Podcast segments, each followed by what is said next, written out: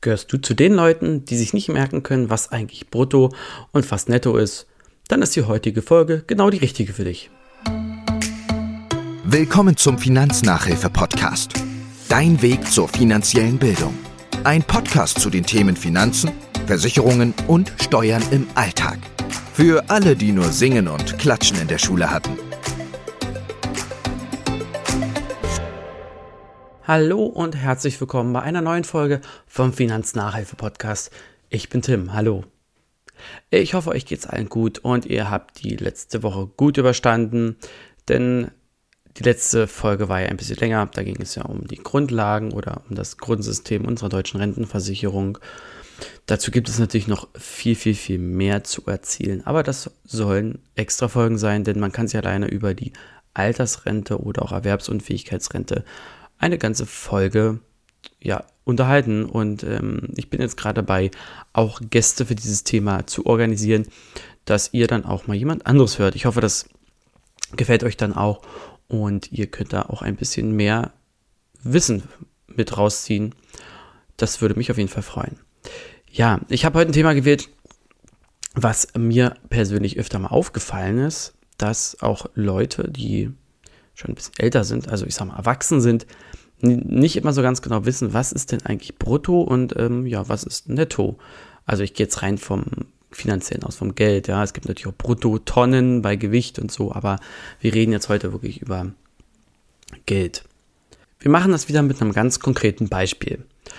Du gehst zu einem, deinem Arbeitgeber und sagst, Herr Chef, ich möchte bitte ab sofort mehr Geld haben.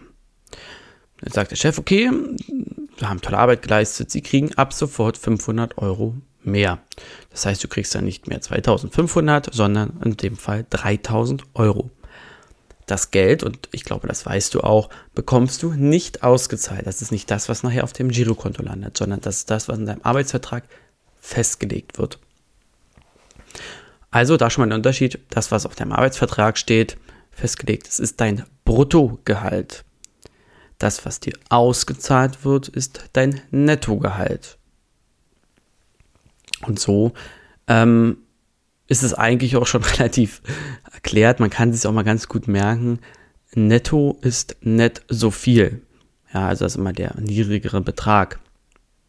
Das Bruttogehalt ist aber tatsächlich die Grundlage für deine Sozialversicherungs Beiträge oder Abzüge und auch Grundlage für die Lohnsteuer. Das heißt, ähm, wenn dir das Geld, ausgezahlt wird auf Girokonto, sind ja schon alle Sozialabgaben und Lohnsteuer ja abgezogen. Ne? Das wurde gleich direkt vom Arbeitgeber quasi abgeführt. In dem Fall ist es einfach.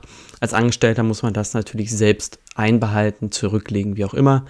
Aber als Angestellter ist das immer relativ ja, entspannt und einfach, muss man ganz klar sagen. Das heißt, nochmal, wenn du jetzt diese 3000 Euro brutto hast, davon werden ihm 18,6 Prozent der Rentenversicherung genommen und nicht von deinem Nettogehalt, was du herauskriegst, weil das ist ja sehr individuell immer unterschiedlich.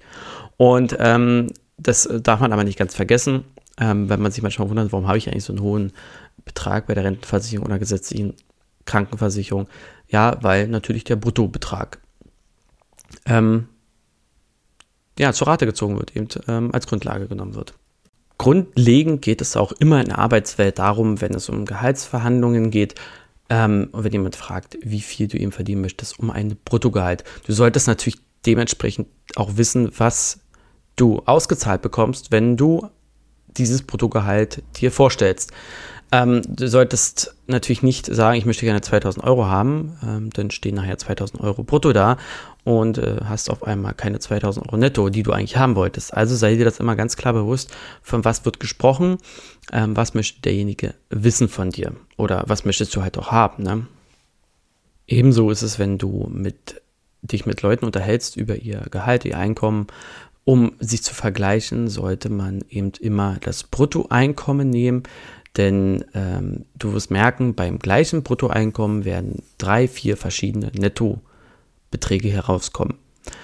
Und das hängt eben damit zusammen, dass der eine vielleicht äh, ein bisschen weniger Sozialvers äh, ein bisschen weniger Pflegeversicherung zahlt, weil er Kinder hat, noch einen Kinderfreibetrag hat, wobei das ja, genau, Kinderfreibetrag hat, der andere hat vielleicht noch einen Dienstwagen, da kommt dann eben brutto was drauf, der andere hat noch eine betriebliche Altersvorsorge.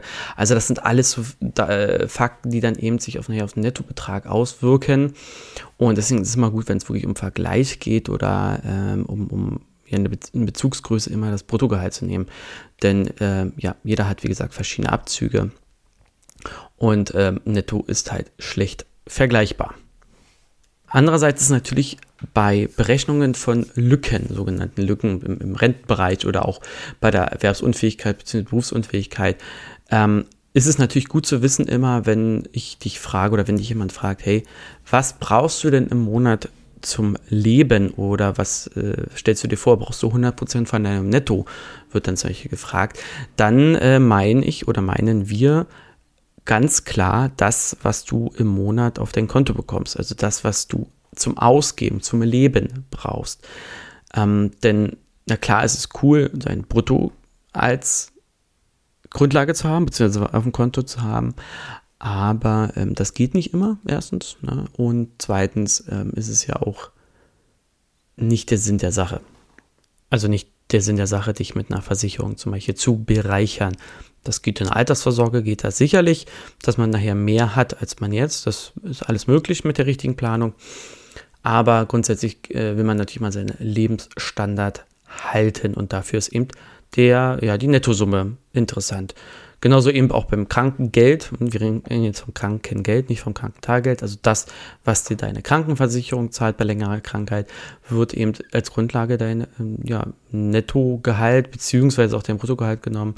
Aber man kann immer sagen, so roundabout 75 Prozent von deinem Nettogehalt. Also 25 Prozent weniger als was du jetzt hast auf deinem Konto. Aber das geht jetzt auch schon zu weit mit Kranken, Krankentagegeld. Ich wollte euch nur noch mal sagen, eben, äh, wo da die feinen Unterschiede sind und äh, wann was wichtig ist. Ich hoffe, ich konnte, ich hoffe, ich konnte euch helfen. Ihr merkt schon, ähm, selbst nach sieben Minuten hier, die hier gerade mal die Folge geht, äh, fange ich schon wieder an zu stottern und äh, mich zu überschlagen. Aber ihr habt es alles verstanden, hoffe ich natürlich. Und wünsche euch eine wunderschöne Woche. Adios und ciao, ciao. Das war der Finanznachhilfe-Podcast. Ich hoffe, du hast wieder was gelernt und bist für den Alltag gewappnet. Bleib gesund und bis zur nächsten Folge.